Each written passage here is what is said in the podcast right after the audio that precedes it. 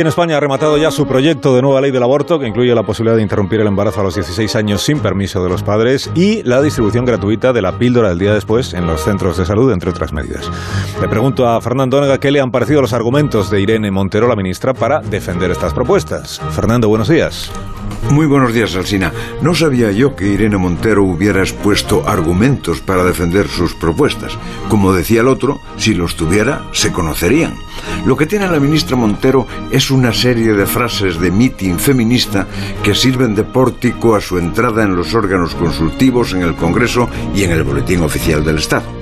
La señora Montero, por lo escuchado en la presentación del anteproyecto, se considera una salvadora providencial de la mujer que todavía no es libre para abortar, no sabía yo.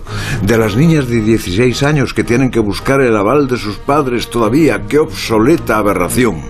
De toda hembra que tropieza con el muro del machismo para realizarse y alcanzar la felicidad.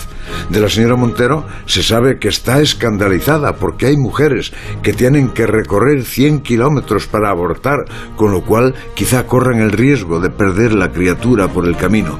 Y en consecuencia, con esta ley del aborto, cuando haya superado los asaltos machistas que ya prepara el sistema parental, se habrá alcanzado la nueva conquista feminista.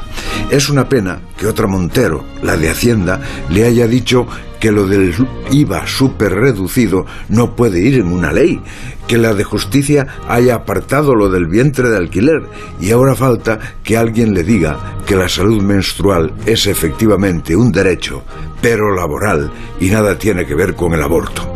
Pero quizás sea inútil porque eso sería no reconocer a Montero como redentora de la mujer. Hasta luego, Fernando.